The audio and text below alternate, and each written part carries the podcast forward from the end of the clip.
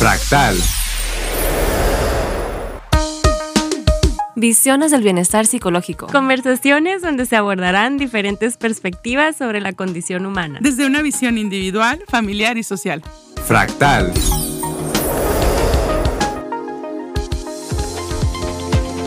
Buenas tardes, bienvenidos, bienvenidas y bienvenidas sean a este fractal del día de hoy. Un fractal pues muy femenino, Estoy a punto de callarme para cederle la voz a mis compañeras féminas, mm, porque el tema que traemos hoy es el de los mitos de la menstruación. Y bueno, digo un asunto femenino porque es meramente femenino, pero del que es bueno que los hombres o quienes no tenemos útero, pues también sepamos y estemos informados al respecto, informadas al respecto.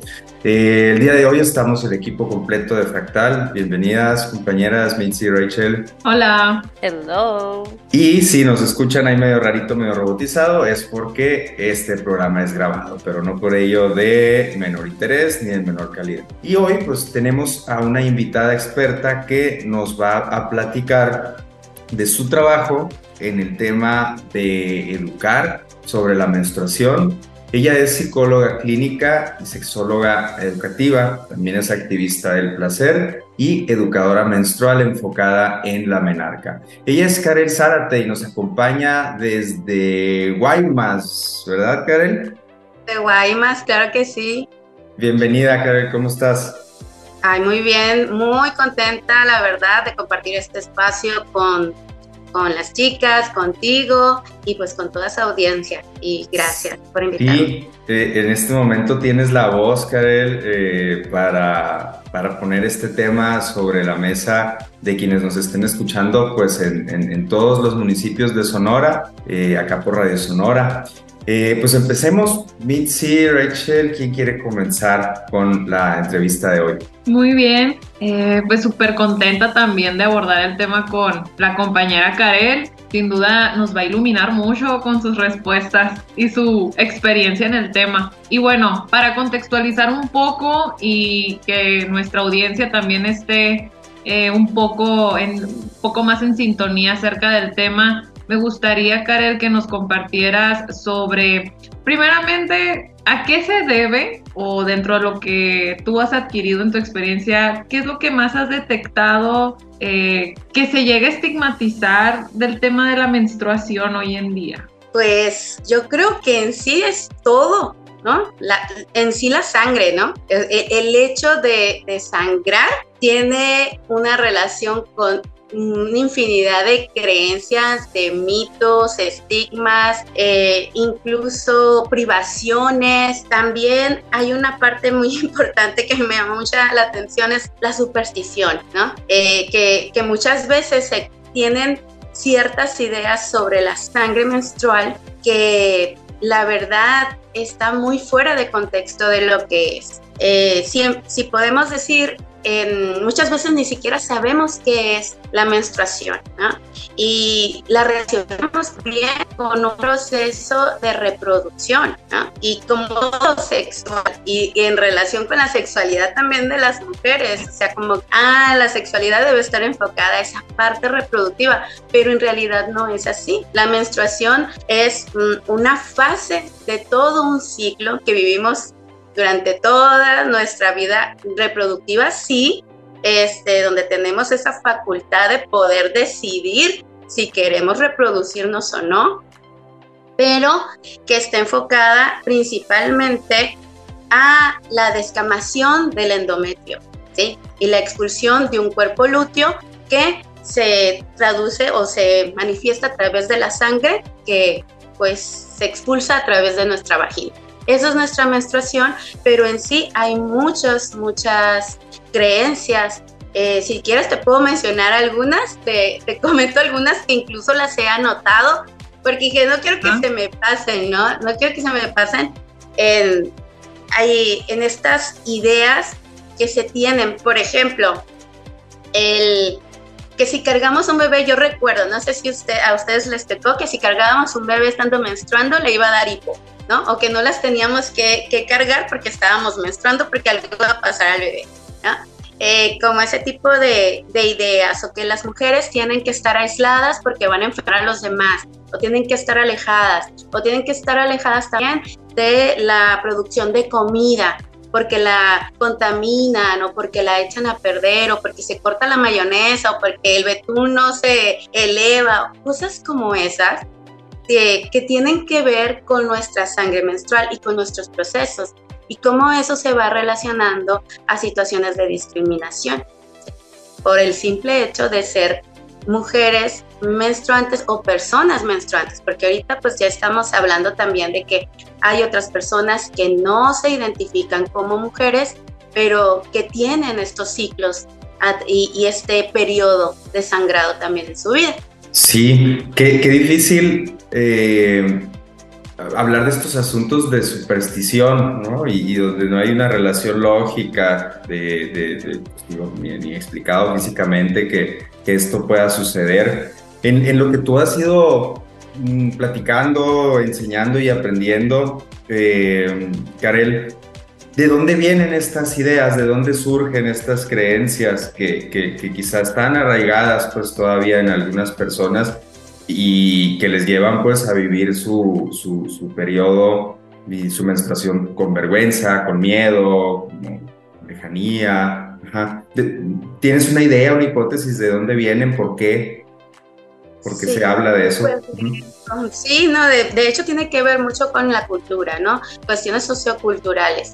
Eh, que a final de cuentas cada cultura tiene sus propias creencias, sus formas de nombrar también a la menstruación. Eh, frases, por ejemplo, como el de ya llegó Andrés, el que me visita cada mes, la colorada, este, ya me llegó la vecina, son cosas que van también invisibilizando la menstruación, pero que tiene que ver con lo, sociocultural y con cuestiones que tienen que ver con el género, ¿no? Todo esto lo atraviesa eh, el género con estas diferencias que hablábamos de estas desigualdades, son cosas que los hombres mmm, no viven, ¿no? Porque no tienen estos procesos. Y de allí, de esta parte eh, cultural, de la educación sexista, de todas estas formas de percibir a la mujer y lo que viene de nosotras, también es, es parte de, todo es, de todas estas creencias en donde vamos teniendo muchas veces una dificultad para, para acceder a todos los espacios públicos, porque también es algo que se debe de ocultar y que no debe ser mm, visibilizado, que no debe estar en el espacio público, que qué vergüenza que te levantes en las clases, por ejemplo, o que vayas en el camión o estés en un restaurante y se te manche la ropa con tu sangre, porque eso no se debe de ver. yo recuerdo también cómo era que anteriormente, bueno, y todavía, ¿no? Eh, me ha pasado de que mm, si compras unas toallas femeninas te las quieren envolver en papel periódico, en bolsas negras, sea, claro que te, se van a dar cuenta las personas, ¿no? Se van a dar cuenta de que algo traes allí y que ese envoltorio muy probablemente tiene unas toallas femeninas dentro, ¿no? Y algo que no se debe de hablar, que no se debe decir, que se deben de ocultar. También eh, recuerdo muchos, muchos comentarios en los grupos de mujeres, era, los hombres no deben de darse cuenta de que estamos menstruando. O sea, pues, tienes que ir y compartir un baño con hombres y la parte esa de estoy menstruando no tiene que notarse, entonces no tendrías que dejar ningún rastro ni de toallas, ni de papel higiénico con sangre menstrual, ni tener una mancha en el inodoro, porque pues algo está pasando allí, tenías que ocultar tu ropa o lavarla rápidamente en cuanto te la quitabas, o sea, o lavar las sábanas si se manchaban son este tipo de situaciones en donde nosotras mm, vamos siendo alejadas de estos procesos que vivimos. Y hay otras culturas, por ejemplo, y otros países, como en la India, que las niñas son, eh, y las mujeres al estar menstruando son alejadas de las personas, ¿no? O sea, no pueden cocinar, no pueden relacionarse con nadie, tienen que utilizar este, ciertas, cierta ropa y ciertos utensilios para comer y todo, porque son impuras consideradas así. Entonces, por el simple hecho de estar menstruando.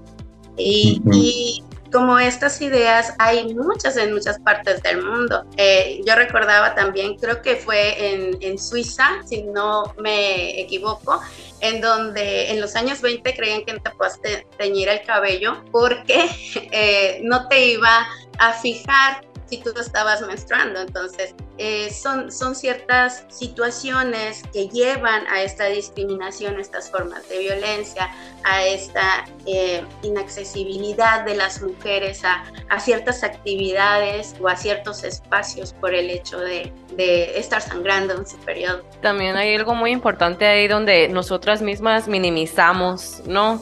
el dolor y el, el, la incomodidad y todo eso, de que pues es que así es, debes de sufrir y desde la pubertad te dicen, ay, ya es señorita, ay, así, ¿no?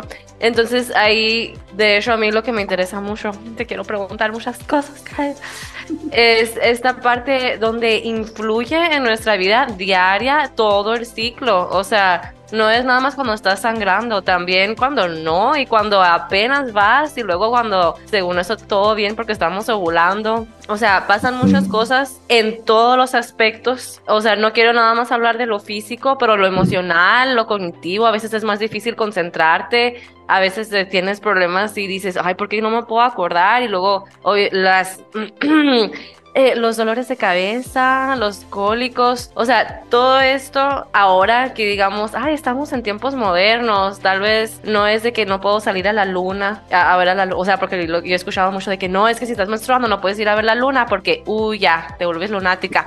Yo pensé que era broma. Pero sí hay todavía muchas de esas creencias, pero al mismo tiempo tenemos como muy minimizado lo que es en, en sí, ¿no? Y cómo puede ser un poquito mejor y cómo lo podríamos aceptar y hacer parte de nuestras vidas sin, oh, ya me va a bajar, o, ay, creo que ando sin energía porque esto, o de que, ay, ando llorando. Mm, ni al caso, es que pues me está bajando, entonces ni al caso esa sensación que me está produciendo mi pareja, ¿no? Y tendemos a las emociones que sentimos en ese momento a minimizar, cuando en realidad no se inventan las emociones durante nuestra menstruación. Tal vez sí se exacerban y de hecho es lo que quiero preguntar, porque pues están ahí. No, no, no son estas cosas de que, ay, no cuentan, no cuentan porque está sangrando, ¿no? Rachel, ¿qué te parece que dejemos esta pregunta en el tintero para el siguiente bloque? Porque se, se ve que va a estar larga la respuesta y, y Karel, así la, la vas preparando. Tenemos que ir a un corte, a una identificación. Nos escuchamos en unos minutos. Sigan en sintonía de Radio Sonora. Estamos platicando en Fractal sobre los mitos de la menstruación con la psicóloga y educadora sexual eh, Karel Zárate. Nos escuchamos en unos minutos. Gracias. Fractal. Fractal. Bien, estamos de vuelta en este segundo bloque eh, de Fractal, acá en Radio Sonora. Estamos platicando con Karel Zárate, psicóloga y sexóloga que nos acompaña de Guaymas, mm, sobre los mitos de la menstruación. Y en el bloque pasado, Rachel se quedaba con una pregunta. Rachel, adelante. incógnita. Pues la menstruación en sí no nada más es cuando sangras, ¿no? Es todo el ciclo. Y mi pregunta es, ¿cómo nos afecta del día a día? O sea, a nivel cotidiano, hoy, mañana, ayer, ¿cómo me afecta mi menstruación? Porque hemos escuchado mucho de las fases y el TikTok te va a decir, ah, la mejor fase para empezar un proyecto es esta fase. Entonces, sí, lo que me interesa saber es a qué nivel nos afecta y cómo podemos lidiar con eso. O sea, es muy importante para mí dentro de mi, de mi, de mi terapia y del historial es de que, ok, ¿cómo, ¿cómo está tu menstruación? ¿Cómo estás hormonalmente hablando? Porque obviamente afecta mucho, pero ¿hasta qué nivel afecta? Bueno, de, de entrada es como la palabra afecta, es como otra parte de, de, lo mismo que hemos estado hablando. Y no para que te sientas mal, Rachel. No, este, edúcame. Sí, vamos viendo cómo, cómo impacta, ¿sí? Ok. Porque puede ser que algunas mujeres, todas vivimos nuestro ciclo distinto distinto. Puede ser que algunas les impacte más de manera desagradable y otras no tanto. Hay arquetipos, ¿no? Que se utilizan sobre lo que es la menstruación, porque hay muchas formas de, de más bien del ciclo menstrual, de, de, de, ver, de estudiar el ciclo menstrual, de estar desde lo científico hasta lo más este, espiritual, ¿sí? Y esto de las fases lunares y todo esto, que bueno, se maneja mucho en los círculos de mujeres, ¿no? En donde también he tenido la oportunidad de, de participar en las carpas rojas y todo esto. Sin embargo, pues la cuestión de, las emociones tiene que ver también porque hay eh, una serie de, de, hormonas, ¿no? Hay un, dos ahí por allí que son los estrógenos y, y, y, la progesterona que van a hacer como que este juego, ¿no? Entre, entre otras eh, que están también manejando, pero estas tienen un impacto importante en la serotonina, también en la dopamina y en otros neurotransmisores, ¿sí? Que, este, pues bueno, cuando nosotras estamos con los estrógenos más elevados, que es en la primera fase, que es la, la, fase folicular, pues vamos a estar muchísimo más activas, mucho más este, dispuestas, más creativas, vamos a que, tener más energía, vamos a, a estar más eh, enfocadas, motivadas satisfechas con nuestra vida, ¿sí? Entonces vamos a creer que estamos súper poderosas, claro que sí, y nos pasa, pero no a todas nos pasa igual. ¿sí? Hay que tener también eh, ese, eh, esa apertura para decir, no a todas las mujeres les pasa igual y no todos nuestros ciclos son igualitos. ¿sí? Va a depender también de factores externos y factores internos que nos estén pasando. Entonces de allí vamos a, eh, por eso se utiliza mucho la parte del registro de nuestros ciclos menstruales, eh, por lo menos empezar los tres primeros meses a ver cómo si se van repitiendo ciertos patrones de conducta emocionales, de ciertos pensamientos, este, que cómo, cómo estamos viviendo estas fases del ciclo. Karen, eh, aquí, ¿qué, perdón, ¿qué, qué, ¿qué piensas tú del uso de aplicaciones para este registro? O sea, ¿es, ¿es, confiable? ¿Es bueno? ¿Alguna que recomiendes? Así como brevemente, paréntesis. No utilizo ninguna aplicación. Yo, no, uh -huh. yo más bien es el formato escrito, porque uh -huh. yo desde mi trabajo conmigo es como yo hacerme consciente, darme ese tiempo para mí, para que igual hasta le puedo poner un color, un dibujo, algo que en la aplicación no. Entonces, no las utilizo, tampoco las, las recomiendo porque no las conozco, ¿sí? Ah, okay. Yo está la parte escrita, de imprimirlo o de hacerlo yo misma, ¿sí? Y eh, a través de figuras, hay quienes también le hacen, este, pongan pegatinas, stickers, de cierto tipo de, de figuras que les puede dar una noción de lo que les está pasando en, ese, en, esa fase. A mí me parece todavía mucho más el, el poder tener algo, lo haces para ti, pues, que te brindas ese tiempo de sentarte y si quieres pintarlo y si quieres ponerle caritas o lo que quieras ponerle, eh, te das esa parte de como una acción de autocuidado, que eso también con la desconexión y el desconocimiento de nuestro proceso, no está enfocada esa energía muchas veces cuando, eh, y hablando de las emociones y de la energía y todo lo que estábamos hablando con Rachel, es, eh, es casi siempre esa energía está enfocada en cuidar de los demás, ¿sí? Y no está enfocada en nosotros. Y eso es parte del autocuidado, el poder sentarme y brindarme ese tiempo. Habrá quienes piensen diferente y lo hagan diferente y está bien, ¿sí? sí. ¿Cómo me quedé con la parte de, de, Rachel? Estábamos en esa parte también de las emociones. Sí, y luego la primera fase. Esa parte, no sé si te, si te aclaré un poquito también, Carlos. Sí, sí, sí, era nomás tu opinión sobre las aplicaciones en, en ese registro, ¿no? Que mencionabas. Sí, Gracias. No, Ajá, sí, eh, tengo amigas que sí las utilizan, ¿no? Y algunas sí, la, sí las recomiendan, no recuerdo los nombres, porque ellas tratan de tener así como eh, cierta información o de cuándo, cuándo tuvieron su, su sangrado, tener fechas y todo. Eh, y pues están más relacionadas estas amigas con la tecnología, la verdad. Entonces, quienes no estamos tan relacionadas o tan metidas con este tipo de, de aplicaciones, pues utilizamos otros medios.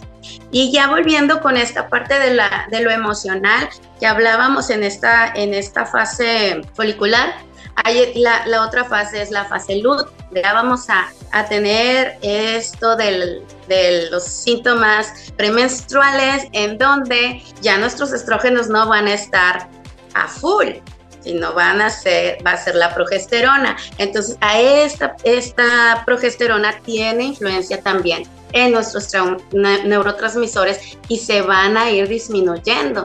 Por eso empezamos a sentir como estos síntomas de, de, tristeza, de baja energía, en donde a lo mejor estamos un poquito más irritables o más sensibles a ciertas cosas. Y también lo que pasa es que en, en este proceso está, eh, se da una inflamación de nuestro cuerpo, ¿sí? Y nuestro cuerpo va a responder a eso. nos sentimos inflamadas, empezamos a retener líquidos, algunas personas, ¿sí? Entonces, eh, todo eso va a tener un impacto en nosotras, también emocional, en cuanto a la salud mental. Y se piensa que, de acuerdo, porque en que en la fase de la menstruación tendría que ser como que la más eh, difícil de, sobrellevar, digamos, entre, entre comillas. Pero no es así, es cuando empiezan todos nuestros síntomas a disminuir de la fase anterior, ¿no? Es como ya el cuerpo se está liberando de la, de la sangre y todo empieza a volver a, acomodarse, para volver a iniciar, porque la menstruación es en sí el principio y el fin de todo un ciclo. ¿Hay alguna duda, Sí, muchas dudas. Este, obviamente cada quien lo va a vivir de, de, su propia forma, etcétera. A mí en particular sí me gustan las aplicaciones. Ah, y, la que yo uso eh, se llama Flow y me gusta mucho porque me da ideas de que, ah, tal vez sí está relacionado con esto, así de que, mm, ¿tienes antojos hoy? Y yo, ¿cómo sabías? Entonces, sí, hay, o sea, y, luego me dice, em, ¿tienes cólicos? O el día de hoy tal vez notes que te duele la cabeza y, le digo, ah, todavía no. Entonces, mm, pobrecita, todavía no, no, no, no se dio cuenta, está mal. Pero mi pregunta es, y yo creo que vamos a tener que extendernos para el otro módulo, es esta parte que ahorita hablábamos de las emociones y todo esto, ¿en qué punto vamos a decir es un problema? Ahorita no nos gusta de, hablar de afectación, ¿no? Sino impacto, pero puede llegar el punto donde hay un problema, o sea, es demasiado el sangrado, es demasiada la irritabilidad, pierdo función. ¿En qué punto es demasiado y ya no me debo de aguantar? Porque nuestra cultura es de que te aguantas, mijita, porque ya eres señorita. Y así es, te duele. Y así es, es incómodo. Y así, es, o sea, y vas al doctor, al ginecólogo, y, y las mujeres ginecólogas te van ah, pues sí, así es, y un paracetamol, ¿no? Pero, y a, y a, veces hasta los hombres son un poquito más, eh, de que, ay, ok, dos paracetamoles. Porque la mujer te va a decir, sí, es que así duele, duele, ¿no? Debe de doler. Y ahorita estoy confundida porque de repente llega más información y dices, no, no, no tienes que sufrir. Entonces, ¿qué es el mito? El, el mito, y, que, quiero empezar a hablar tal vez ya, porque nos, nos está acabando el tiempo, pero el mito es, tenemos que estar sufriendo. Arrancamos con ese mito el siguiente bloque, Rachel, porque sí, yo como hombre que escucha a mujeres en su consultorio también, pues a veces hablando de esa minimización de, la que tú hablabas o invalidación, pues a veces es como entre, resignarse e invalidar, ¿no? El, el, que se está viviendo eso y por ahí también quizá encajaría la pregunta sobre este famoso síndrome premenstrual, ¿no? ¿Cómo, cómo tiene lugar aquí? Pero bueno, vamos a un corte y nos escuchamos en unos minutos. No sin antes mencionar nuestras redes sociales. Recuerden que pueden encontrarnos en Instagram y en Facebook como Fractal Bienestar y también en Spotify para escuchar este y otros episodios que hemos lanzado anteriormente, otras emisiones. Nos encuentran como Fractal Visiones del Bienestar. Vamos a un corte y nos escuchamos pronto. Gracias. Fractal. Fractal. Estamos de vuelta en Fractal en este tercer bloque. eh, El día de hoy conversando el equipo de Fractal, Mitzi Camacho, Rachel Orozco y Carlos Soto. Recuerden que este es un programa donde no enfocamos el bienestar en lo psicológico, aunque somos un equipo de tres psicoterapeutas, sino que lo llevamos a lo integral, a- lo ampliamos a otros horizontes más allá de la psique o de la psicología. Eh, y en este caso estamos hablando con Karen Zárate, quien es colega también, psicóloga y sexóloga, y nos está compartiendo información bien interesante sobre pues, los mitos de la menstruación, tratando de romper un poco estos mitos y estas voces que pululan eh, erróneamente por ahí. Y pues otra vez te tuvimos que interrumpir, Rachel, porque se nos comió el tiempo. Entonces ayúdanos a reestructurar esta pregunta de la que nos, eh, pues, que, nos ponías acá sobre la mesa, le ponías a Karel. Ok, antes de reestructurar, quiero hacer el breve repaso para ver si este, me saco 100, maestra. Porque está la menstruación en sí, que eh, es el final y el principio, o sea, el borrón y cuenta nueva. Empezamos con la fase folicular, que en realidad es la que vamos a sentir mucho mejor, porque, ay, están interactuando este, de manera buena nuestras hormonas con los neurotransmisores y tenemos esa serotonina eh, eh, y más energía y todo esto. Y luego ya está la fase de la ovulación como tal, donde estamos eh, fértiles.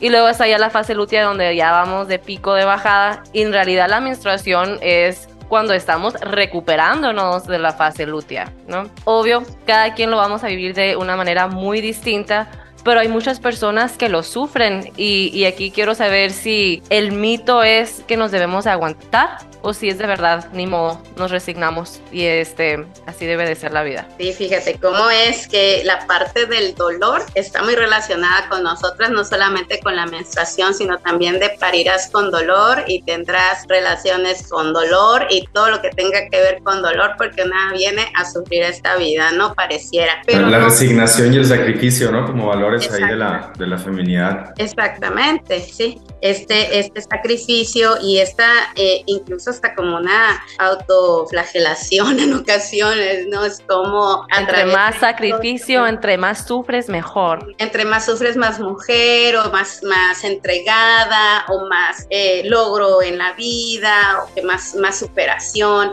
¿no? O te ganas esto de ser la buena, ¿no? En, en este sistema en el que vivimos, pero no, no, no, no es una constante, no es algo que, que deba ser como de rigor, tiene que ser así el proceso, el, el ciclo menstrual o, o la, o la menstruación como tal, de vivirla con dolor. Pero hay otra idea, ¿no? Eh, ahora, bueno, hace algunos años está la idea de que no, la menstruación no debe, no debe doler. Y ahí entramos en otras, en otros mandatos, ¿no? Desde el debe where debe o no debe, ¿no? Y están los polos opuestos totalmente, pero ¿qué pasa en, en ese, en, esa línea, ¿no? Hay muchas personas que van a sufrir dolor de diferentes maneras. El punto es qué tan incapacitante es para ti ese dolor, ¿sí? Si tú dejas de disfrutar la vida, si dejas de hacer cosas que son importantes para ti, si se vuelve esto realmente un sufrimiento, el hecho de, de estar sangrando,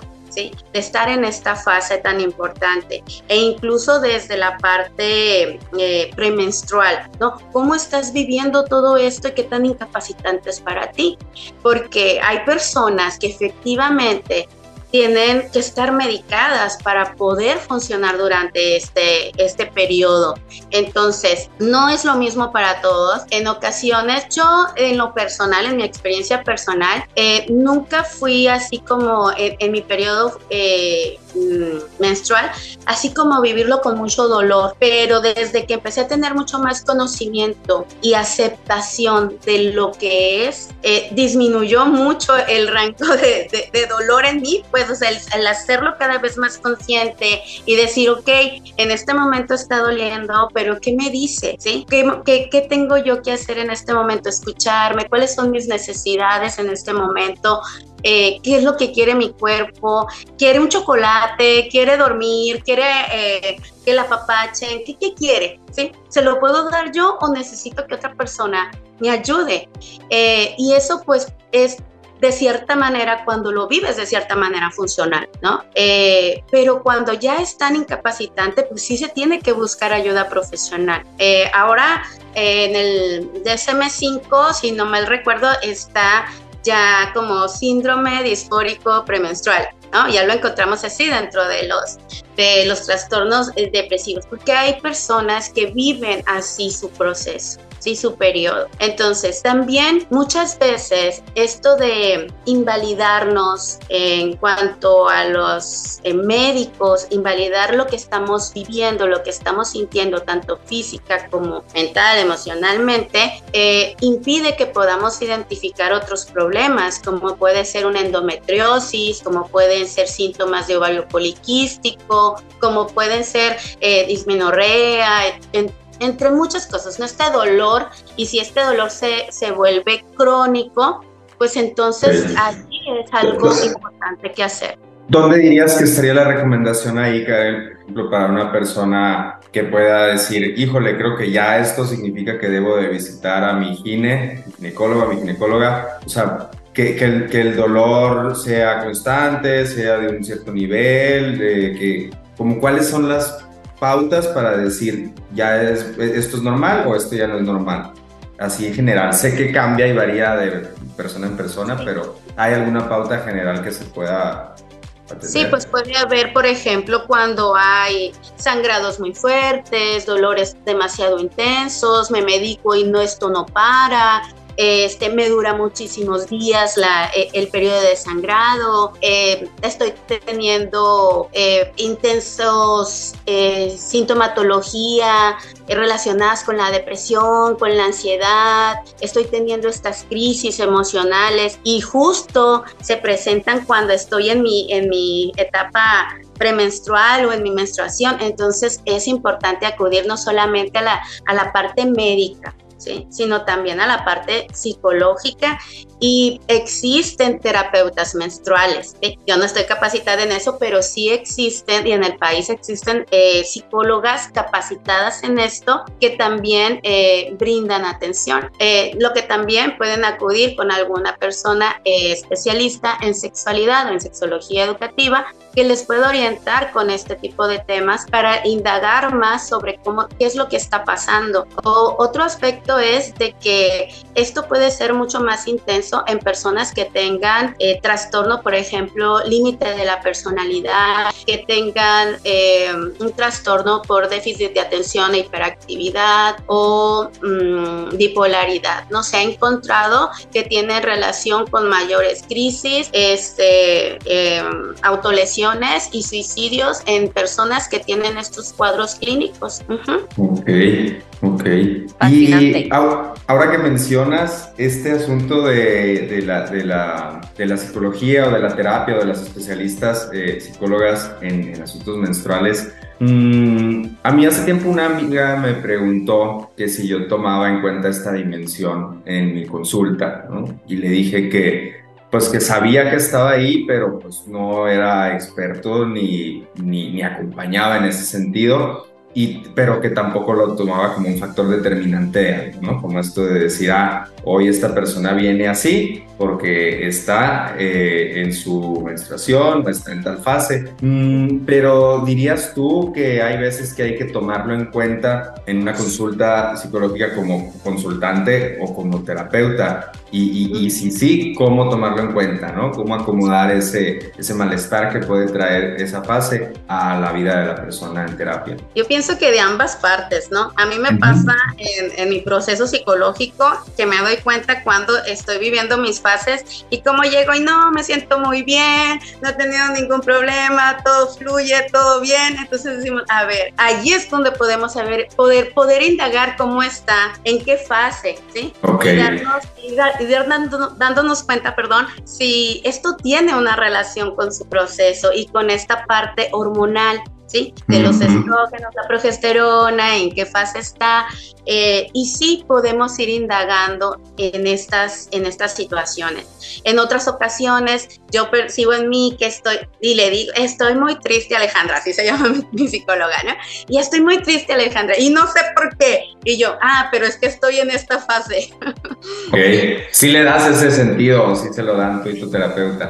En lo personal, sí, sí, en lo personal, sí. En lo, eh, en mi trabajo no, no es tanto, pero sí es necesario, eh, porque pues bueno, hay ciertas formas, ciertos planes que ya están eh, estipulados en, en, mi área de trabajo y no trabajo en lo particular. Entonces sí me enfoco mucho a lo que nos indica. Pero seguir el programa. Yo que sería algo muy importante, más que en estos cuadros clínicos que les comentaba anteriormente, porque se ha encontrado evidencia que tiene relación en cuanto a las autolesiones, las crisis, los suicidios en, en estos cuadros clínicos. Bien, pues estamos terminando este tercer bloque, nos queda solo uno y siento que nos queda un mundo de información, Karel y compañeras. Entonces hay que ser selectivos, selectivas para, para lo que vamos a, cómo vamos a cerrar. Vamos a un corte y nos escuchamos en un par de minutos. Gracias, sigan en sintonía de Radio Sonora. Fractal Fractal. Volvimos, volvimos a este cuarto y último bloque de Fractal este lunes platicando sobre los mitos de la menstruación.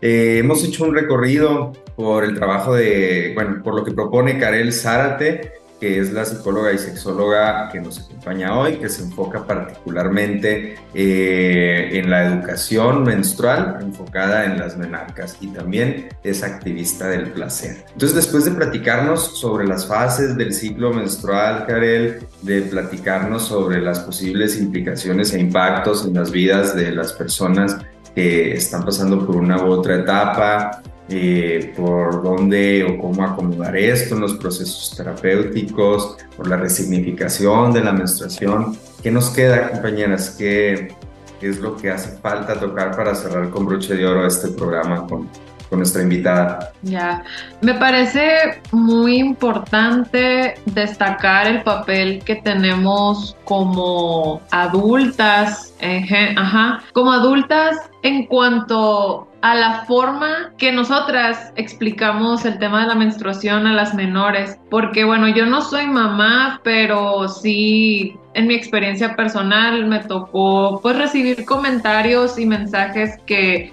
no necesariamente fueron los más favorables para yo atender lo que estaba viviendo en su momento a los 12 años cuando me bajó por primera ocasión, ¿no?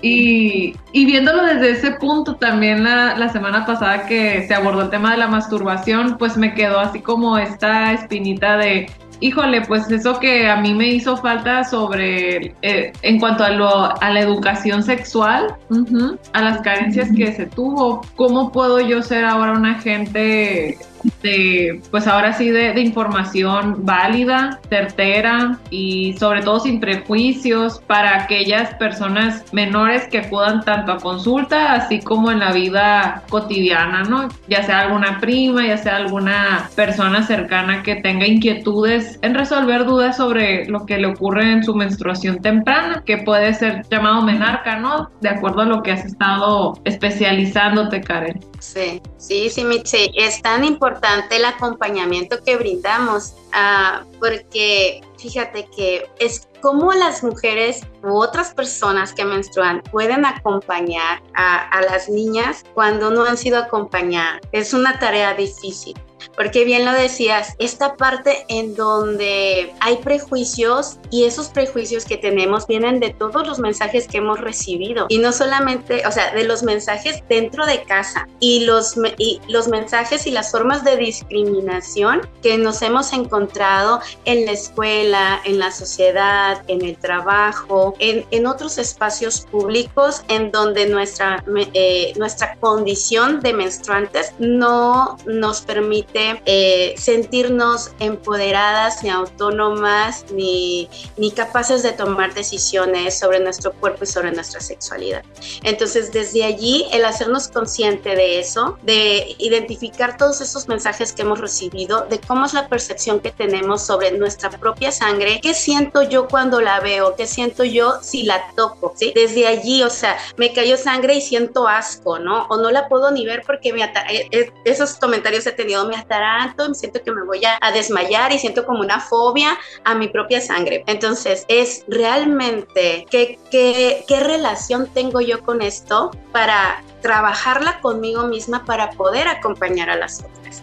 ¿Sí? Desde una visión diferente, desde la, lo natural, desde el resignificar este proceso en el de, en el de no contribuir a la discriminación y a reproducir estas creencias, que también eh, es parte importante, ¿no? El, el, el, hecho de que podamos hablar de qué es un, un, un, material de gestión, de gestión menstrual, ¿sí? Como no nada más una toalla, sino una copa, una toalla ecológica, este, un tampón, etcétera. ¿Qué tan accesible es para las personas? Y a lo mejor lo pensamos en cómo le podemos hablar a las niñas que tenemos cerca de nuestra familia, que tal vez están en condiciones económicas y sociales muy diferentes a muchas de las niñas que están fuera de nuestro entorno.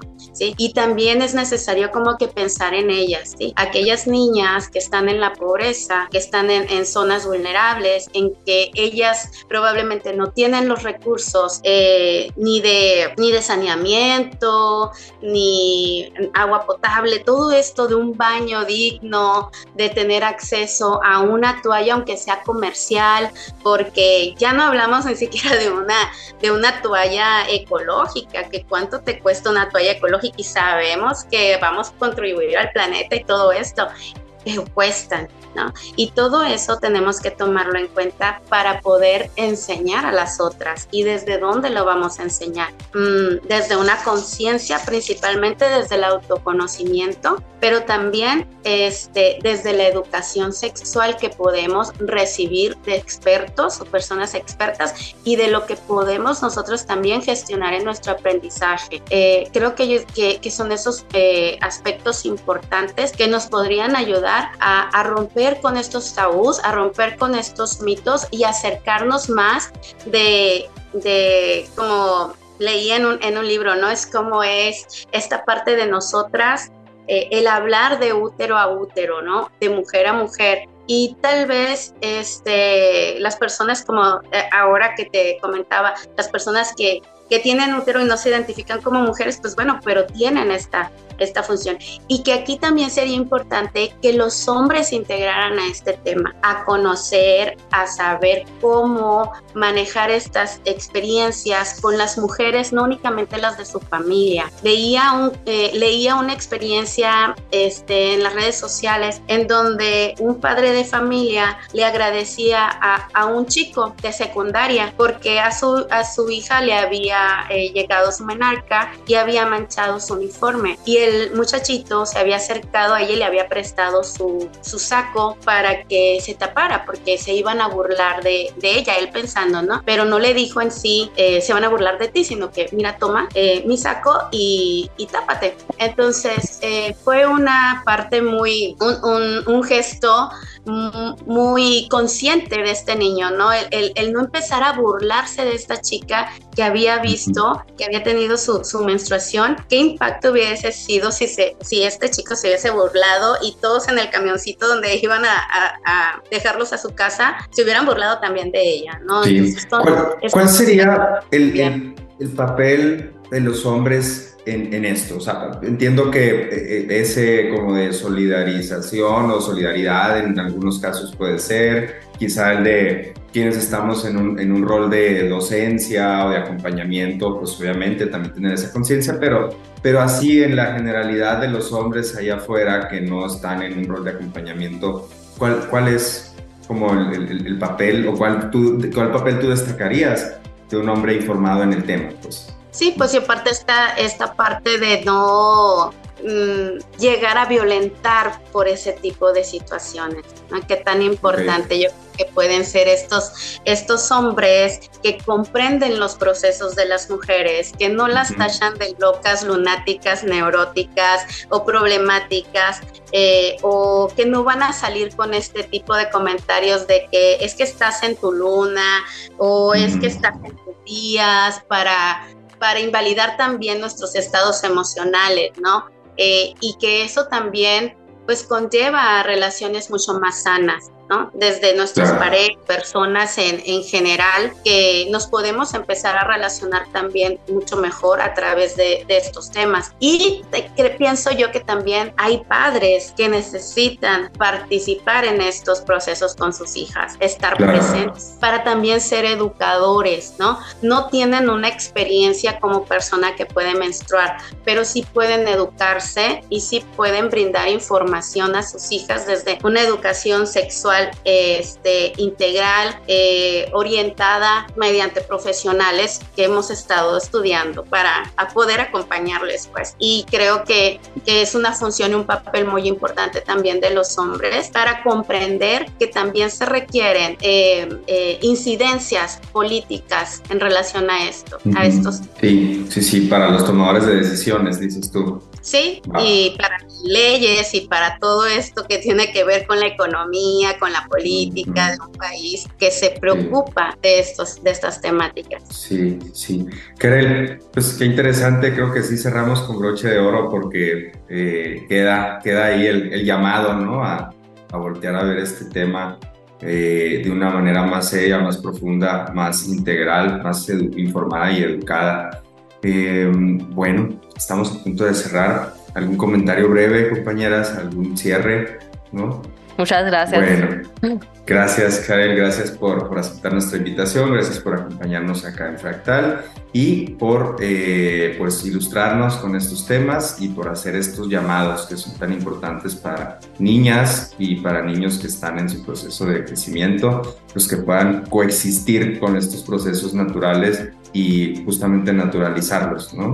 Que les toque lo mejor de, de la información que está al alcance de, de un clic y en este caso de, de un escuchado de sintonizar la radio. Sigan en sintonía de Radio Sonora. Eh, recuerden que estamos cada lunes eh, de 6 a 7 de la tarde. Somos Fractal y nos despedimos. Gracias. Fractal.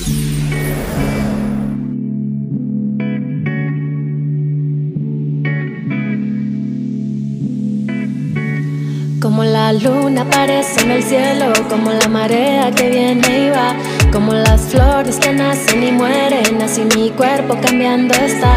A veces me siento como primavera, a veces solo quisiera llorar. Hay días que cruzo montañas enteras, días que solo quiero descansar. La vida tiene ciclos y mi cuerpo también. Emanan mis fluidos desde mi florecer varias semillas para guardar y cada mes me germinan flores rojas como mi sangre menstrual. La en la luna siempre en mi vientre varias semillas para guardar y cada mes me germinan flores rojas como mi sangre menstrual. Mi sangre no es sucia. Mi sangre no es ninguna enfermedad, no es ningún secreto, no es para tener vergüenza, no me vuelvo impura, no huelo mal. Con mi sangre puedo pintar, con mi sangre puedo manchar. Puedo leerla, tocarla y sentir que tengo vida creciendo en mí. Puedo ir en bicicleta, puedo bailar, puedo tocar mis plantas y cocinar. Puedo cortarme el pelo, meterme al mar, puedo subirme a un árbol, puedo cantar.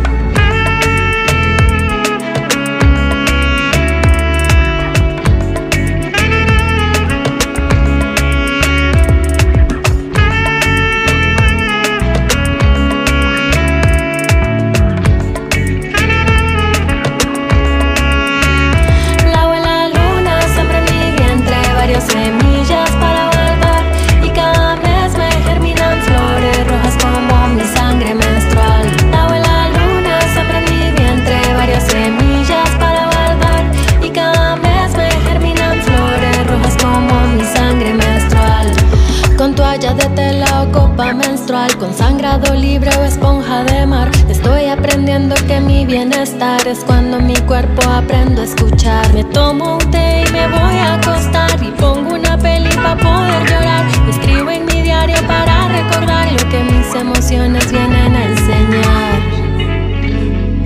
Ya no vivo en silencio lo que es natural. Con mi madre, abuela y amigas igual.